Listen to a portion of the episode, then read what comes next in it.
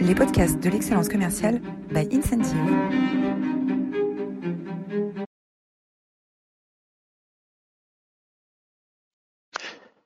Bonjour à toutes, bonjour à tous et bienvenue dans cette nouvelle édition de euh, l'excellence commerciale. Nous avons l'immense honneur euh, d'accueillir aujourd'hui Isabelle Barthes. Bonjour Isabelle.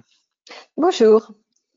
Alors nous allons parler d'engagement, nous allons parler de désengagement avec euh, un côté très positif. Comment est-ce que concrètement euh, on peut accompagner ses collaborateurs qui doutent, ses collaborateurs qui hésitent, ses collaborateurs qui prennent de la distance par rapport à la mission, par rapport à la vision, par rapport à l'esprit d'équipe?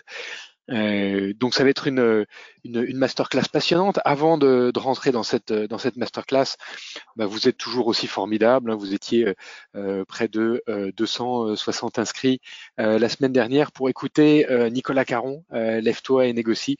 Euh, son dernier ouvrage euh, qui conclut le, le triptyque hein, Lève-toi et vend, euh, Lève-toi et prospecte et Lève-toi et négocie. le pape de, la vente, Nicolas Caron. Vous pouvez retrouver sa masterclass dans notre chaîne YouTube ou sur vos plateformes de podcast préférées.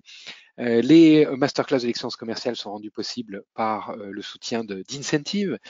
Incentive, c'est une application mobile qui s'appuie sur les dernières recherches en sciences cognitives pour favoriser l'engagement. Hein, favoriser euh, l'engagement et notamment euh, l'engagement des euh, collaborateurs commerciaux. Incentive travaille aujourd'hui dans une vingtaine de pays pour accompagner les grandes organisations à accélérer les transformations de leur métier. La page de pub est terminée. Alors Amaury, est-ce que tu peux nous faire, nous dresser le portrait de l'extraordinaire expérience d'Isabelle? Oui, tout à fait. Alors Isabelle, vous êtes professeure agrégée des universités et chercheuse en sciences de management.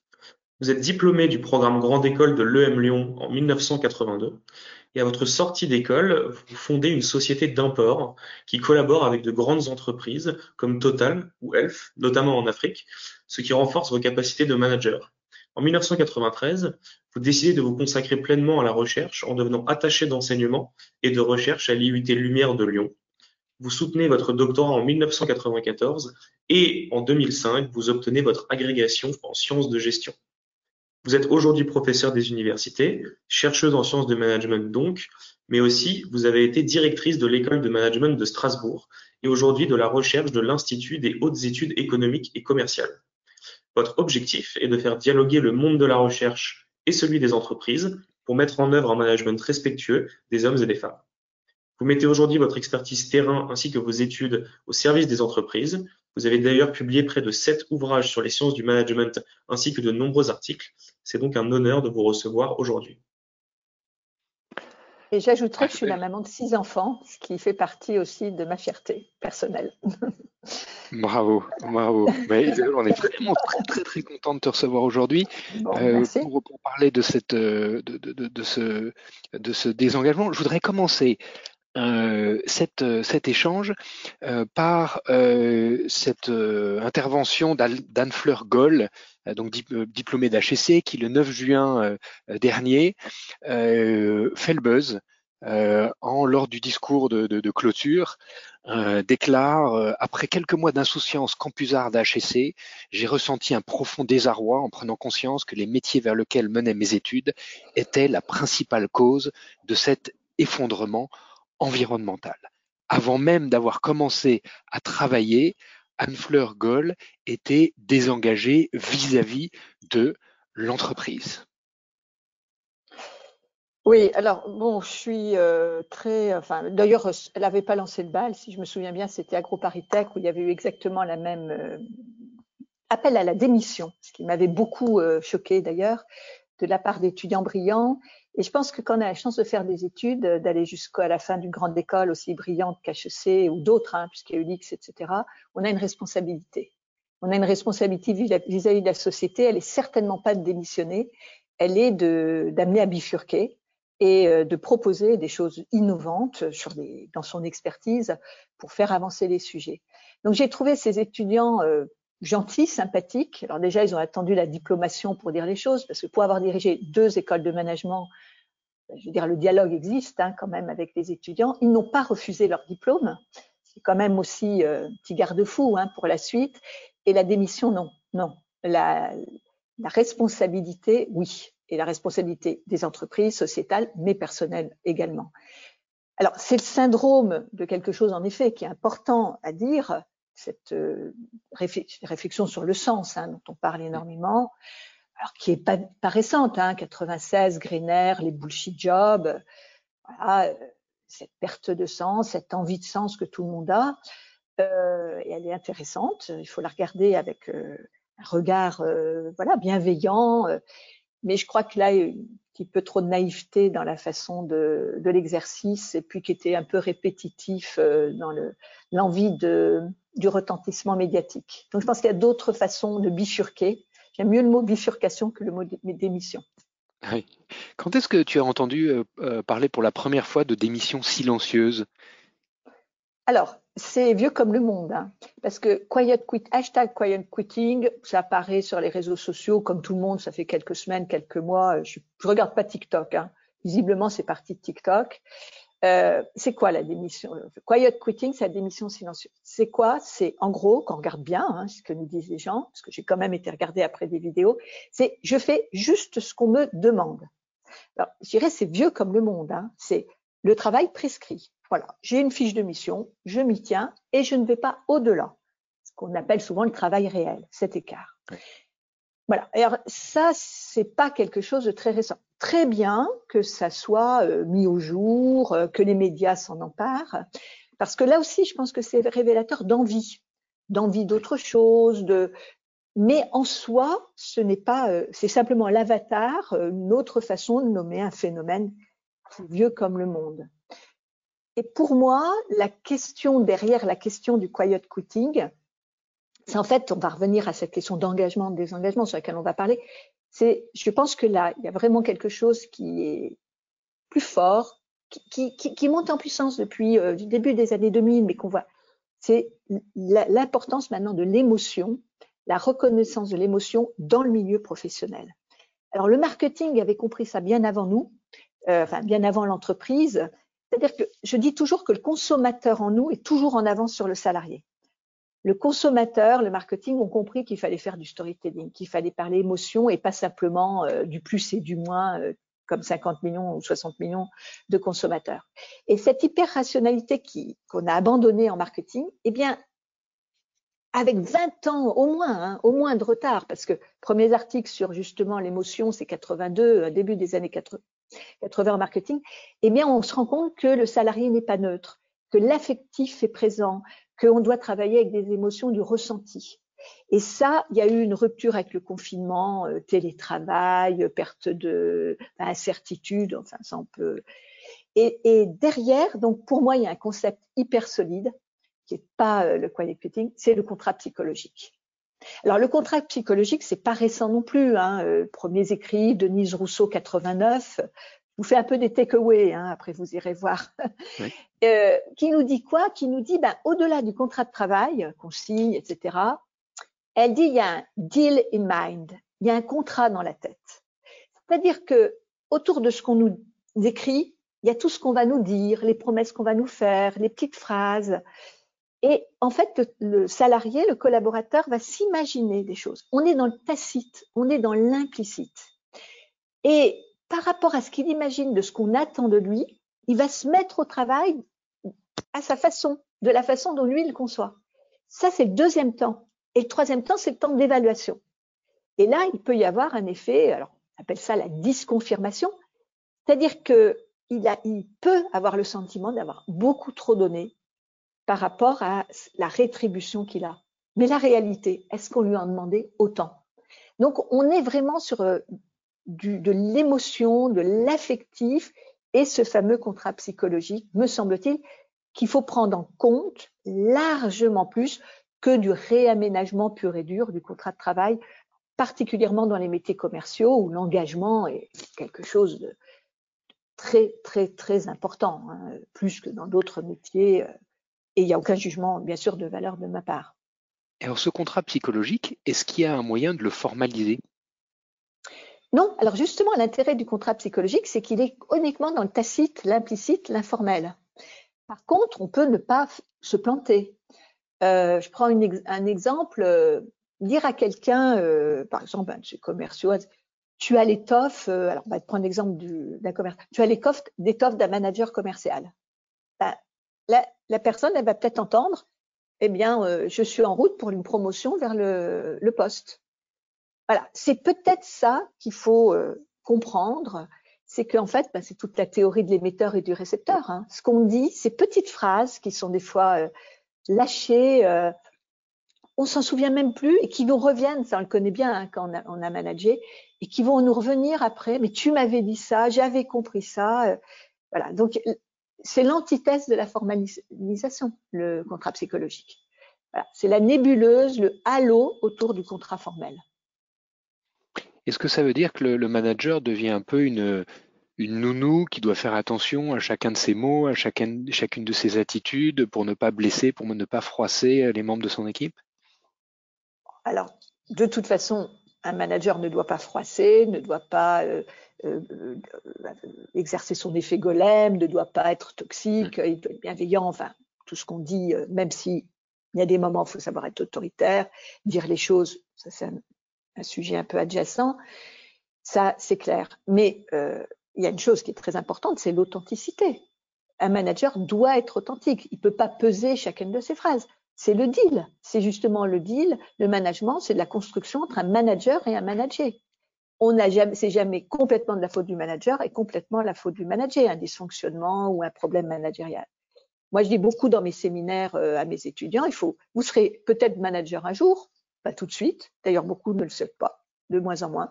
Mais vous serez euh, toujours managé. Et même au plus haut niveau, on est managé par son conseil d'administration, sa gouvernance. Si on est auto-entrepreneur ou euh, ben, on est managé par les impôts, l'URSSAF, voilà. Il faut savoir co-construire ce management. Euh, et c'est d'ailleurs un peu le problème du quiet quitting ou de la démission, euh, la big quit ou euh, je ne sais pas. c'est que on pose un mot et, on se débarrasse du truc en se disant bah ils veulent pas bosser, ils se désengagent, sans se remettre nous en cause, par exemple, en tant que manager, en disant bah, après tout mon management est peut-être défaillant. Ça hmm. explique peut-être ce désengagement. Donc euh, il y a des choses qui sont bien, mais une fois de plus, il faut prendre de la distance critique et pas foncer la tête dans le guidon, voilà, euh, et dans le le syndrome du docteur Knock, euh, où tout bien portant est un malade qui s'ignore, hein, euh, voilà, et mm. tout, euh, toute personne un peu frustrée dans son travail pratique le quiet quitting, et puis toute personne un peu fatiguée est en burn-out, voilà, ça, les mots ont un sens, les concepts aussi, enfin, ils aident à penser, et je crois qu'il faut être un peu, prendre un peu du recul avec tout ça. Dans, une, dans un TED Talk euh, que tu as organisé à, Clermont, euh, tu euh, parlais du concept de kakistocratie. Est-ce que tu peux nous en dire plus? Alors, la kakistocratie, c'est deux mots grecs, kakistos, les pires, kratos, le pouvoir. Et la kakistocratie, c'est le pouvoir par les pires, la direction par les incompétents. Voilà, donc un phénomène très, très, très partagé. depuis qu'il y a eu une première vidéo il y a 4-5 ans et en effet on m'a demandé un TEDx là-dessus euh, le nombre de témoignages que j'ai montre qu'en effet, c'est quelque chose qui existe. C'est-à-dire, c'est avoir un manager, un directeur, un plus un, considère en tout cas euh, comme incompétent. Hmm. Et en se posant la question, mais comment il est arrivé là et, et, comment il peut rester en place euh, malgré bah, cette nullité dont tout le monde est au courant. Voilà, et, ça s'explique par plein de leviers, c'est presque un autre sujet. Par contre, c'est vrai que ça peut désengager hein, d'avoir un manager incompétent. Alors, si on parle de, on a parlé un peu de manager, maintenant on va, on va parler de euh, l'engagement, euh, l'engagement de ses collaborateurs. Euh, un, de tes domaines de, recherche s'appelle la, réflexivité du travail. en quoi est-ce que ça consiste concrètement pour un manager, la réflexivité du travail? Alors, c'est plutôt la réflexivité du manager. Hein. la réflexivité, ça fait partie des soft skills. Donc, on sait tous maintenant qu'il y a des hard skills, donc qui sont les compétences techniques dures, un process, euh, des, capacités à gérer des data, un système, enfin, compétences dures. Et on sait que maintenant, il y a ce qu'on appelle les soft skills, les compétences douces, ce qu'on appelait là aussi il y a longtemps le savoir-être. Et il y a des nomenclatures très qui existent. C'est pas du café du commerce. Hein, les soft skills, c'est quand même des choses qu'on peut travailler. La réflexivité en fait partie. Je dirais même que pour moi, c'est vraiment une des top soft skills qui puissent exister. C'est tout simplement se regarder faire. Cette distance critique dont je parlais. C'est-à-dire que euh, tout manager, mais tout, toute personne, se dire, bah, à la fin de la journée, est-ce que euh, ce que j'ai fait aujourd'hui, est-ce que c'était euh, ce que je voulais faire, est-ce que c'est aligné avec mes valeurs, pourquoi il a réagi comme ça, voilà, et faire de, d'abord, être content de choses qu'on a fait de façon positive, qu'on trouve positive, mais aussi faire de ces erreurs, de ces échecs, quelque chose d'apprenant. Et là, moi, je suis vraiment euh, dans cette mouvance de dire, nous faisons, nous faisons des erreurs, nous faisons, nous avons des échecs, mais ils doivent être apprenants. Et c'est-à-dire, qu'est-ce que j'en fais? Comment, euh, comment euh, j'en suis arrivée là? Euh, Et comment je ne vais pas recommencer? Parce qu'autrement, évidemment, là, on rentre dans quelque chose qui n'est pas très positif. Comme je dis souvent, il faut savoir innover dans l'erreur, quoi. Est-ce que c'est quelque chose qu'on peut faire est-ce que c'est quelque chose qu'on peut faire soi-même en tant que manager ou est-ce qu'on a besoin d'un coach? Est-ce qu'on a besoin d'un miroir pour faire cet exercice de réflexivité? Alors, on, il évidemment euh, avoir un tiers qui n'est pas forcément un coach. Hein, euh, quelquefois rentrer chez soi le soir et dire à son compagnon, à sa compagne, euh, voilà, ou à un ami, voilà ce qui s'est passé, le verbaliser. Hein, c'est extrêmement fort hein, déjà de verbaliser. Des fois d'écrire hein, aussi. On, on, met une distance critique par rapport à ça. Évidemment que lire euh, des choses qui peuvent être très académiques ou moins, d'autres témoignages, là aussi, aide à comprendre ce qui a pu se passer, d'ailleurs à trouver des solutions, euh, mais c'est surtout à poser le diagnostic. Pourquoi on en est arrivé là? Et là aussi, moi, je plaide beaucoup pour l'idée de dire que on passe pas assez de temps sur les diagnostics. On est tout de suite dans la solution. Le nombre de managers que j'ai entendu dire, euh, si tu as un problème, viens avec la solution. Mais non, oui, on va penser à la solution. Il paraît qu'Einstein disait que s'il avait une heure pour sauver le monde, il passerait 59 minutes à, comprendre le problème et une minute à trouver la solution. Et, moi, je, pense qu'il faut passer beaucoup plus de temps. Où, quel est le problème? Et souvent, quel est le problème derrière le problème? Et ça, les commerciaux qui nous entendent, ils le savent. Quelle est la commande derrière la commande? Quel est le, le besoin derrière le besoin exprimé? Voilà. Et celui qui réussit à comprendre ça, ben, à mon avis, il est déjà déjà bien parti vers euh, quelque chose de bon en commercial, quelque chose vis-à-vis du client, quelque chose de bon, en fait, dans l'interaction humaine. Voilà. Il m'insulte, il râle, euh, il me dit qu'il veut acheter, mais voilà, derrière, il y a quoi? Et ça, je pense que c'est, ça fait partie, enfin, c'est une façon de d'être réflexif. Euh, être réflexif, est-ce que c'est préparer le terrain finalement pour les transformations en cours, pour euh, euh, aider à conduire le changement dans son organisation? Alors, ça aide parce qu'on comprend mieux les phénomènes, on a une intelligence des situations qui est plus large, puisqu'on ne va pas se contenter bah, de trouver une solution ou un décryptage un peu à l'emporte-pièce comme on pourrait avoir en disant quiet quitting, plus personne ne veut rien faire, les jeunes générations euh, ne pensent qu'au RTT ou voilà, on se fait plaisir, on catégorise, le monde est simple et tout va bien et surtout c'est pas de ma faute, hein, c'est pas c'est pas de ma responsabilité, mais voilà, c'est pas la clé euh, de la conduite du changement. La conduite du changement, bah, ça amène à d'autres à d'autres leviers, à d'autres à d'autres savoir-faire managériaux. Euh, dont la réflexivité peut aider, parce que, mais c'est pas le seul. La conduite du management, c'est vraiment un savoir-faire managérial en soi. Euh, tu, as beaucoup euh, euh, étudié, recherché sur cette science du management avec ton expérience pratique, avec toutes les interactions. Tu as, formé des, centaines, des milliers de futurs managers commerciaux. Qu'est-ce que la science nous apporte Qu'est-ce que la science nous dit sur le, le, le, quotidien d'un manager? Comment est-ce que le manager peut s'inspirer des dernières recherches de la science sur, sa façon de conduire et de diriger son équipe? Alors, je pense que il y a beaucoup, beaucoup de recherches sur ces questions d'engagement. Alors, le triangle fabuleux, hein, engagement, implication, motivation. Euh, on aimerait tous euh, que nos équipes arrivent le matin, quel que soit d'ailleurs le métier, et fassent un haka euh, à la manière des rugbymen. Allez, on va tous ensemble, je sais pas, challenger la concurrence, motiver les clients. Bon, c'est pas ça. Hein. Moi, j'ai pas beaucoup eu de collaborateurs qui venaient construire une cathédrale en venant le matin au travail. Euh, malgré tout, je pense qu'en effet, on peut euh, susciter de l'engagement, susciter de l'implication, susciter euh, des formes de motivation qui sont très importantes en plus dans les métiers commerciaux, puisqu'il y a quand même cette énergie hein, consubstantielle au, métier commercial qui est important. Qui, qui se transmet au client, hein. c'est ici on a cette énergie interne. Et qui fait envie, etc. je pense que la clé qu'on voit le plus documentée, c'est ce qu'on appelle la sûreté psychologique. C'est-à-dire que euh, avoir des collaborateurs qui se sentent en enfin, sécurité psychologique, sûreté psychologique, c'est-à-dire qui peuvent prendre des initiatives sans se poser la question de se faire euh, réprimander, taper sur les doigts, etc. Voilà. Et c'est ça, c'est la clé vraiment euh, de, de l'équipe. D'abord parce que il y y a, une sérénité. Deuxièmement, parce qu'en effet, il y a cet apprentissage. On devient apprenant, comme je disais, parce qu'on peut se permettre de faire des erreurs. Ensuite, on n'est pas dans cet autocontrôle permanent qui fait qu'on se dit, mais je vais être tout le temps en infraction, etc. Et puis après, dans l'autocensure, hein, pourquoi je prendrais des initiatives? Pourquoi je ferais plus?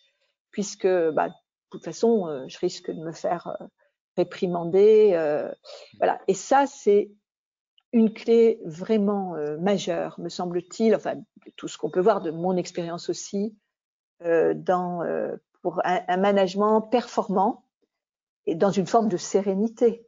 Parce que moi, j'aime bien le quiet quitting, mais le quiet managing, c'est bien aussi, quoi. Je veux dire, euh, ce que je constate aussi beaucoup, c'est que bah, le désengagement, euh, c'est souvent parce qu'il y a de la souffrance. Hein, il, y a, de la souffrance, on n'est pas bien et tout.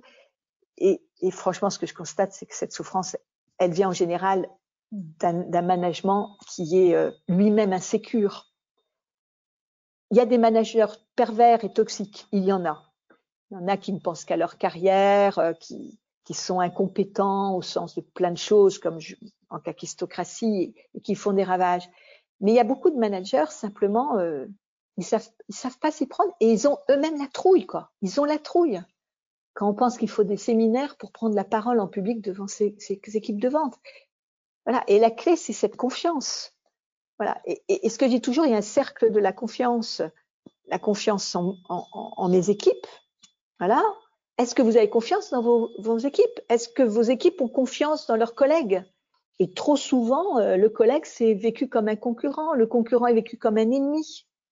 Hein, et, ça, l'éducation nous nous aide pas. Hein. On copie pas sur son voisin à l'école. La réussite est individuelle. On pose d'ailleurs des questions qui sont toujours idiotes. Hein. Le prof nous rembarre. Voilà. Et la confiance dans l'organisation. Est-ce que j'ai confiance dans les messages de mon organisation?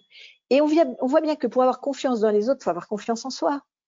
Que pour que les autres aient confiance en moi, ben, il faut un minimum aussi de confiance en soi, etc. Que pour avoir confiance en moi, il faut que j'ai confiance dans l'avenir dont me parle l'organisation. Et cette notion de confiance, elle n'est pas gagnée. Hein. Pas gagnée. Moi, je vois euh, plein de milieux avec cette phrase toujours, la confiance n'exclut pas le contrôle. Voilà. Et en fait, c'est le contrôle qui est avant la confiance. Voilà. On ne fait pas des petites miettes de confiance. On donne sa confiance. Voilà. Et puis, peut-être qu'en effet, on peut être trahi, on peut. Mais voilà, pourquoi ça s'est passé comme ça? Et, je crois que ce que nous disent ces jeunes euh, au niveau de la diplomation, ce que nous dit le, quiet, le hashtag quiet quitting, c'est pas le comportement lui-même, c'est l'attitude et l'envie d'autre chose qui est tout bête. Hein, euh, voilà, faites-moi confiance, ce qui implique euh, bah, faites-moi confiance par rapport à des tâches qui sont des missions qui sont peut-être pas celles qu'on m'a données au départ. Faites-moi confiance aussi beaucoup beaucoup dans l'autonomie, euh, la façon dont je réaliserai mes missions.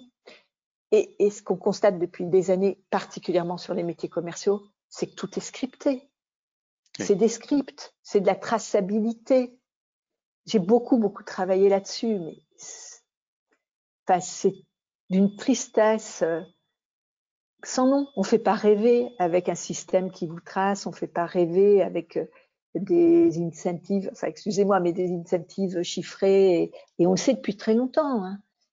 Et c'est là où plus on est dans la technologie, la plateformisation, plus on a besoin de l'humain, plus on a besoin de cette reconnaissance de l'homme ou de la femme. Et ça, moi, tous mes étudiants le disent. Je vais terminer là-dessus, mais en apprentissage, en stage, ils sont pas dans les stages les plus glamour, ils sont pas dans les secteurs tout rêvés.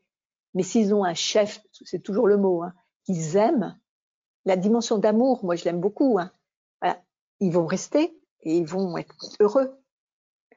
Et ça, je crois que on l'a un peu trop oublié en voulant toujours faire toujours plus, toujours plus du même.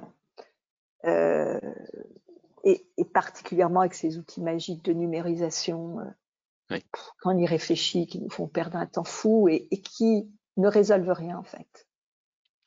Quand on parle de quand on parle d'engagement, euh, tu nous disais tout à l'heure la compétition qui peut exister, qui crée ces tensions entre les membres de l'équipe. quand on parle d'engagement, on peut pas éviter le sujet de la rémunération. Et euh, pendant le Covid, euh, à des moments où le business pour certaines entreprises s'est euh, complètement arrêté, s'est posé la question de quid des salaires variables des, des commerciaux Est-ce qu'il faut leur garantir une partie Est-ce qu'il faut voilà Et donc il y a eu chez dans beaucoup d'entreprises des réflexions de fond sur la rémunération variable. quelle est ta position sur la rémunération variable? On voit certaines entreprises, certaines mutuelles qui abandonnent complètement les rémunérations variables, d'autres qui essayent de les renforcer, de les simplifier, les rendre euh, plus motivante, plus collective. Dans tous les cas, on a un grand, mouvement vers plus de collectifs et moins d'individuels. Quelle est ton position, ta position sur cette partie euh, importante finalement du contrat entre l'entreprise et le collaborateur? Alors, euh, ça me rappelle une anecdote, tu parlais d'anecdote et pas de moi, d'un directeur commercial il y a quelques années qui me disait un système de rémunération tellement complexe, il, était docteur en mathématiques. Je suis seule à comprendre, comme ça je peux en fumer tous mes commerciaux. Voilà. Mais c'est vrai qu'on est arrivé dans des sophistications euh, démentielles avec des raisons. Euh, des chercheurs qui ont consacré leur vie hein, au quota. Euh. Moi, j'ai une théorie que j'adore, qui est pas du tout de moi, c'est la théorie de l'engagement, qui vient de Kissler, l'attachement en lien, qui a été vulgarisé par Joulet et Beauvois, avec ce magnifique petit ouvrage, petit traité de manipulation à l'usage des honnêtes gens. Et que nous dit la théorie de l'engagement? Elle nous dit que plus on rémunère, plus on désengage. C'est-à-dire que les activités où vous avez le plus d'engagement intrinsèque, c'est des activités bénévoles. Voilà. Alors, j'ai pas dit qu'il fallait pas payer, mais ça veut dire que quand on, est dans le contrat de travail, donc on donne son travail, comme disait Marx, contre du, une rémunération, on est dans le contrat. On est dans le contrat. Voilà. Je te donne, tu me donnes, et on essaye de faire plus 1 plus 1 égale 3, du win-win, etc.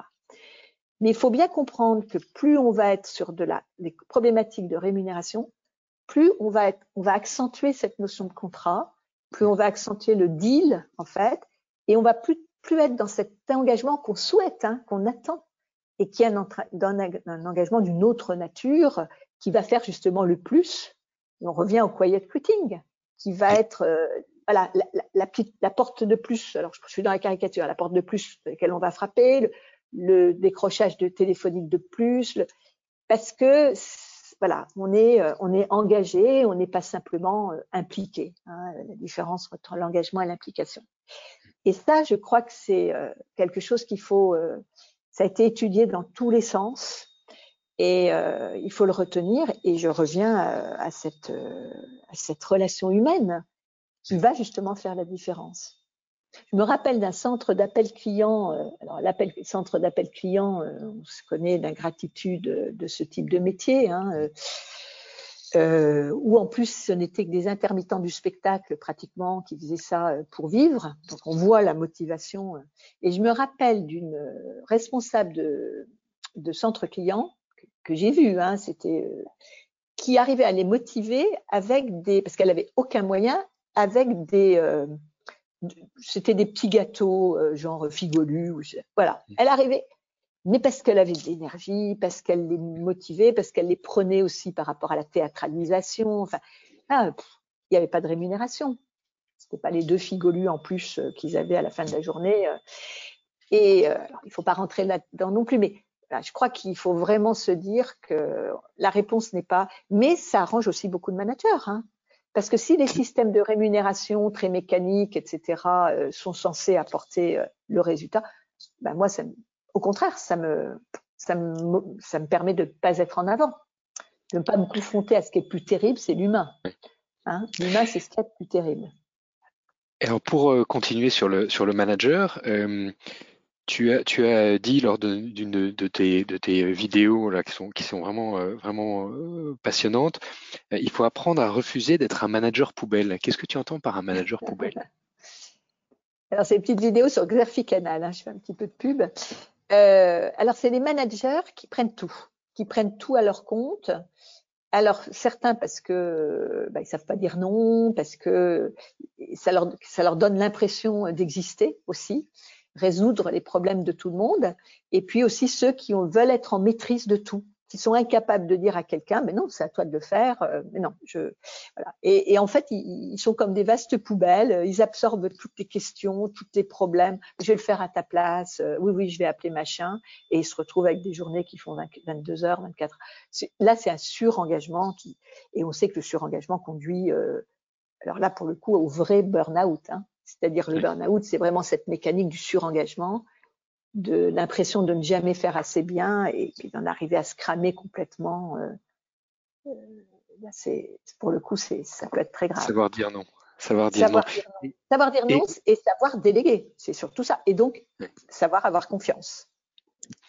Et le, le, le dernier thème euh, qui m'a euh, marqué, euh, que, que, que, tu, que tu traites, c'est le, euh, les fautes qu'un manager doit savoir pardonner. C'est quoi les fautes qu'un manager doit savoir pardonner? Alors là, tu me prends un petit peu de cours. Je ne sais plus. Ça devait être un sujet un moment que j'ai. Euh, je ne sais pas. J'avoue que je me, là, tu me prends un petit peu de cours.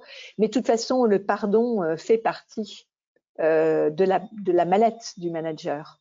Je pense que c'était l'idée qu'en effet, là, on revient aux erreurs et aux échecs.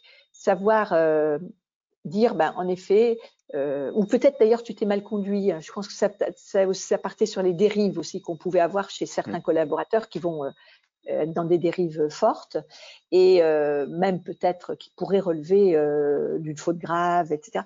Et, et, ce que je disais, c'est que savoir pardonner, ben, ça peut faire partie aussi d'un nouvel élan qu'on va donner à la personne et lui donner ben, une seconde chance. Et ça peut faire partie, je pense, de la maladie du manager.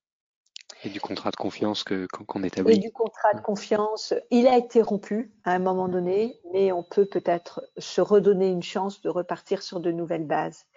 Et je crois que bah, c'est valable pour la société en général. Hein. Euh, c'est éviter ben, que les personnes partent complètement euh, à la dérive. Mmh. Voilà, je crois que ouais, ça fait partie des sujets, en effet, que j'ai dû explorer à un moment, mais ça doit être un peu plus. Un grand, un grand merci Isabelle. On a, c'était passionnant. On a parlé de kakistocratie, on a parlé de réflexivité euh, du manager, on a parlé de, de traité de manipulation euh, à, à, euh, à, à l'attention des honnêtes gens. Euh, on a parlé du contrat psychologique. Euh, on a balayé finalement beaucoup de beaucoup beaucoup de sujets sur sur cet engagement. Euh, on finit par une, une, dernière question. Est-ce que tu as une, une citation qui t'inspire particulièrement au quotidien? Alors j'en ai une que, que, qui est assez connue, de, c'est un vers de René Char qui dit euh, Impose ta chance, serre ton bonheur et va vers ton risque. À te voir, ils s'habitueront. Voilà, et je pense qu'on a parlé un tout petit peu de changement. Euh, les, la prise de risque, l'audace euh, font partie, hein, euh, pour moi, de l'équipement du bon manager. Et puis la capacité à être disruptif, mais ça veut dire qu'on prend des risques et que bah, ces risques, il faut oser les prendre, oser être qui on est, et qu'en effet, des gens qui peuvent critiquer, qui sont euh, résistants, qui n'ont pas envie de vous voir faire ça, euh, bah, s'habitueront parce que vous avez raison de toute façon d'avancer. Impose ta chance, serre ton bonheur à t'observer, ils s'habitueront. Serre ton bonheur, oui. Et va vers ton risque. va vers ton risque. va vers ton risque. Va vers ton risque. À te voir, ils s'habitueront. Va vers ton risque. À te voir, ils s'habitueront. René Char. Un grand merci, euh, Isabelle. Pour aller, euh, magnifique René Char. Pas toujours, euh, pas toujours facile à lire, mais absolument magnifique. Euh, euh, pour aller plus loin, pour aller plus loin, euh, bien sûr, euh, parmi les nombreux ouvrages que tu as que tu as publiés, manager la diversité, la lutte contre les discriminations, leadership inclusif chez Duno, le manager et le philosophe, écrit avec Yann Hervé, Martin, Femmes et hommes dans l'entreprise, les nouveaux défis. un très beau titre, souci de soi, souci de l'autre, enquête d'insouciance dans les organisations. Euh, aux, éditions de euh, l'Armatan euh, et le management commercial aux éditions d'Uno. Également, on salue Alexia Bernardi qu'on a reçu il y a quelques mois, qui a écrit Moteur d'engagement 365 actions pour mieux travailler ensemble aux éditions Marabout et un film de d'Arthur d'Arthur Gosset, Rupture, euh, sur euh, les nouveaux enjeux auxquels sont, sont, confrontés, les, sont confrontés les jeunes. Voilà. je fais la euh, pub pour un tout petit bouquin que je viens de sortir, mais minuscule, hein, un petit leaflet sur le grand récit de la vente, où je parcours les métiers commerciaux depuis qu'on les a vus émerger 4000 ans avant Jésus-Christ, euh, la première plainte client, hein, d'ailleurs, c'est une tablette mésopotamienne euh, avec un client mécontent euh, de 1750 avant Jésus-Christ. Et je montre en quelques 30 pages un peu les, bah, ce qu'on vient de dire, quoi, les, les, les fondamentaux et, et, tout ce qui est toujours constant avec des renouvellements comme on vient de le voir euh, avec sous forme de hashtag. Voilà, c'est un tout petit le grand récit de la vente. On, vous enverra à tous le, lien pour le avec les références du euh, livre. Un tout petit leaflet, mais qui est assez marrant. Le grand récit de la vente. Eh ben écoute, je, vais l'acheter de, Spa pour le pour le pour, pouvoir le, lire. Si tu as encore quelques minutes, on sera ravi de pouvoir te, garder avec nous pour répondre aux questions de nos auditeurs.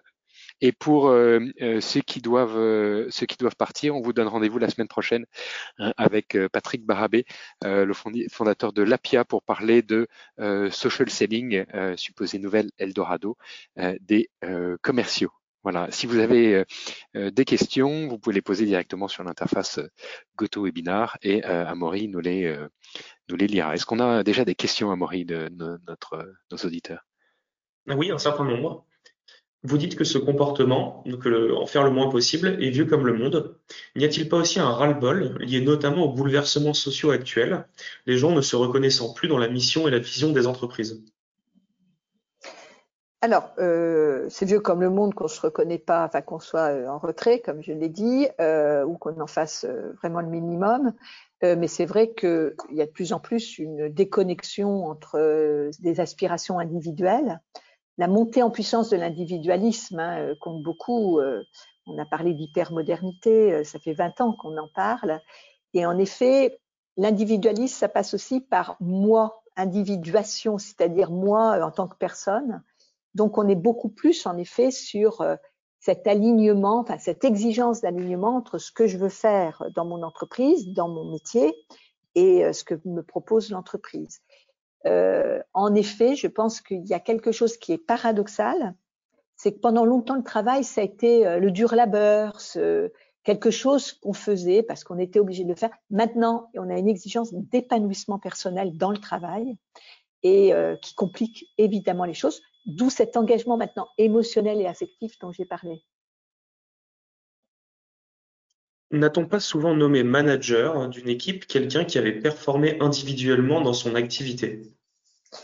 Alors ça, c'est toujours le cas. Je le rencontre tous les jours. J'ai encore vu hier avec des entretiens, etc. La, dualité entre l'expertise et le management.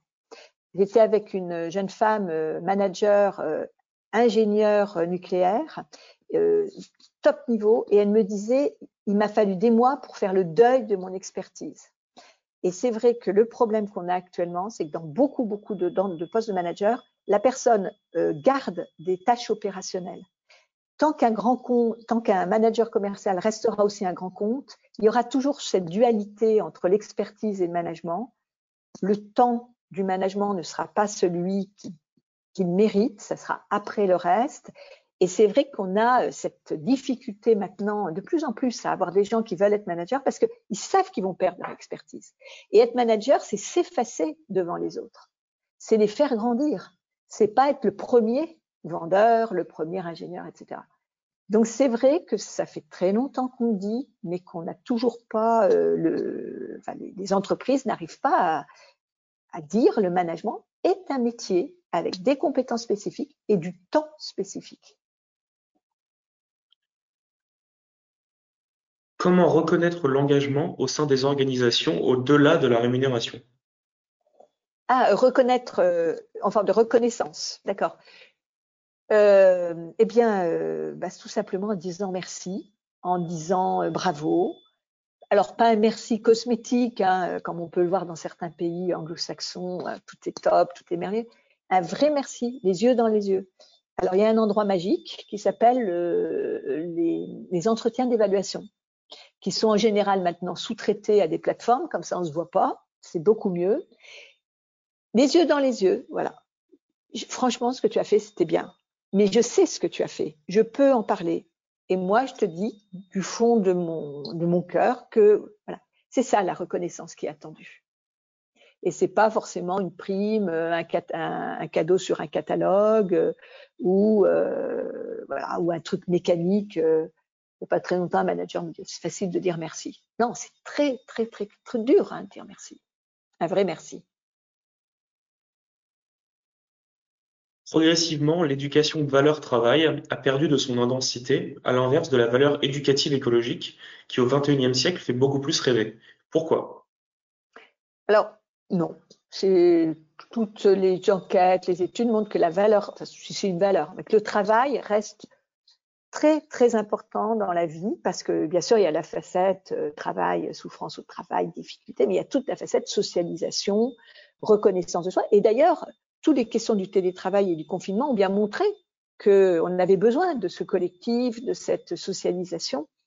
Donc, ce qu'on va appeler le travail est toujours au centre. Un petit peu moins peut-être que euh, des enquêtes le montraient, parce qu'en effet, il y a eu aussi cette percussion de la vie privée qui est rentrée euh, depuis deux ans beaucoup plus, cette fameuse conciliation vie privée, vie professionnelle.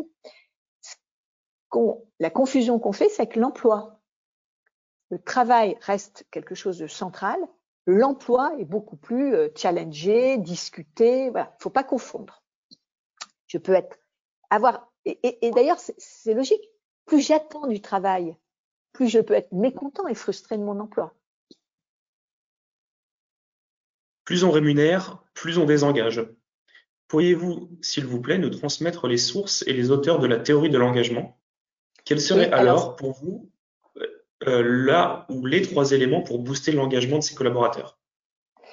On revient un petit peu aux mêmes choses. Alors, la théorie d'engagement, elle est née chez quelqu'un qui s'appelle Kissler, l'attachement au lien, et elle a été donc largement démocratisée, vulgarisée par donc Joulet et Beauvois, avec entre autres ce petit livre que je citais, et qui montre qu'en fait, c'est une vision de l'homme par ses actes. C'est ça qui est intéressant aussi.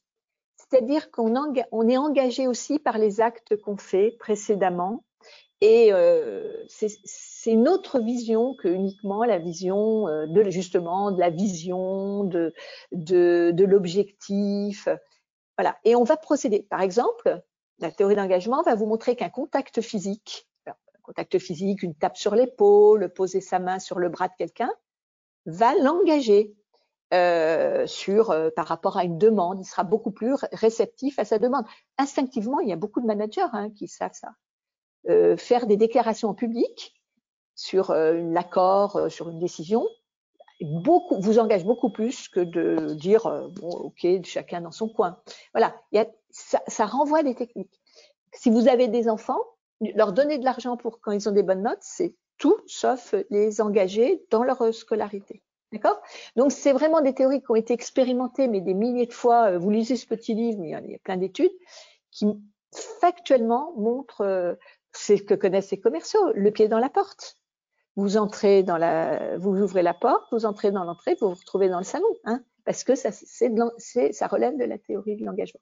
Donc c'est une théorie largement euh, démontrée, factuelle, et qui est plutôt basée sur les actes. La deuxième question, c'était quoi? Euh, il y avait deux parties dans la question. Quels seraient alors pour vous là ou les trois éléments pour booster l'engagement de ses collaborateurs? Eh bien, euh, bah, je l'ai dit, la sûreté psychologique, la reconnaissance, euh, euh, oui, enfin, tous ces, être capable de rassurer, Moi, je parle, je parle beaucoup du principe que le manager intermédiaire doit rassurer. Il doit rendre aussi les choses intelligibles. Hier, j'étais à un ministère, je parlais avec des managers intermédiaires. Je leur disais, votre boulot, c'est aussi de passer du temps à simplifier des notes qui font 50 pages pour les rendre intelligibles pour vos collaborateurs. Vous parlez tout à l'heure du, du, dispositif de rémunération, du nouveau CRM, etc. Ça, c'est une façon de euh, susciter de l'engagement. Il m'aide à comprendre la complexité du monde. Le sens au travail. Pensez-vous que les entreprises n'ont pas fait ce qu'elles devraient pour que les collaborateurs trouvent du sens dans leur travail? Alors, les entreprises, c'est beaucoup dire. Hein. Il y a plein d'entreprises. Où...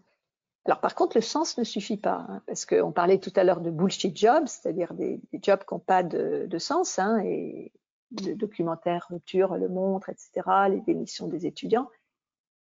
Mais il ne faut pas oublier qu'il y a les shit jobs. Et les shit jobs, malheureusement, c'est tous ces métiers qui ont un sens. Mais alors, de dingue. Hein. Euh, quand on est euh, éboueur, ça a du sens de nettoyer une rue. Quand on est euh, aide-soignante ou accompagnateur de vie dans un EHPAD, ça a du sens. Malheureusement, c'est des métiers qui sont pas payés, qui sont ingrats, qui sont pas reconnus. Donc le sens, c'est bien, mais ça ne suffit pas non plus. Et d'ailleurs, beaucoup d'études montrent que même chez les plus jeunes, parce qu'on n'a pas trop parlé des générations, et c'est vrai que souvent c'est les jeunes qui ont besoin de sens, les plus, les plus vieux n'en ont plus besoin. Euh, les jeunes, d'ailleurs, souvent mettent en numéro un la rémunération, euh, le CDI, euh, même dans des écoles de management et des écoles d'ingénieurs. Hein. Donc, cette notion de sens, elle est importante. Il y a des entreprises qui arrivent à, être alignées, hein, c'est une question plus d'alignement, qui arrivent à faire comprendre à leurs collaborateurs l'impact qu'ils vont avoir sur bah, ce que leur geste va avoir comme impact. Euh, en effet, remplir des tableurs Excel euh, sans savoir euh, où vont aller les, infos qu'on rentre, ben, on, on, perd du sens, on est dans une cage de hamster. Et euh, il y en a d'autres ben, qui n'y arrivent pas, hein, qui sont incapables. Ce que je veux dire, c'est que c'est pas comme la kakistocratie, c'est pas une fatalité, et qu'un manager intermédiaire en prenant sur lui, il peut donner du sens pour ses équipes, alors que lui-même, il est en difficulté par rapport à ce qu'on peut lui demander. Euh.